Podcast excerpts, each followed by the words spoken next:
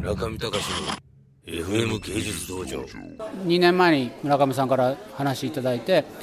そこから多分薪の釜を8回炊いたんですけど、まあ、その中でいいのを残してきたつもりなので、えーとまあ、ここ2年間の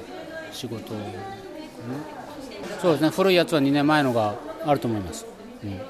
そうですねこの2年間の、まあ、僕の体から出たもの。でもまあこの2年間はそんなに自分の中でまあ振り返ってこういうふうに気持ちの変化があったっていうのはそんなないですけどね。若い頃を振り返ると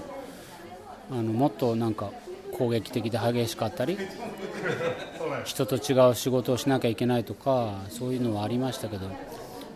この2年間はそんなに何かまあ、うん、まあこの2年間のまとまった感じかな。いやずっと厳しい目で見てくれてることに対してうんごまかせないっていうか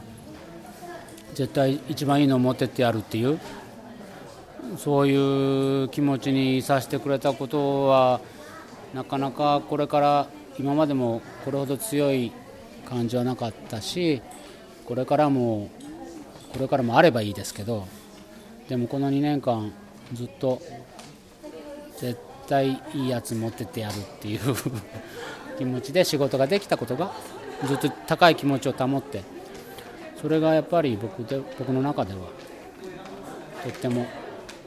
大きなことでした。自分の中で、ま、なんか新しい発見をさせられたりっていうようなものもあるので、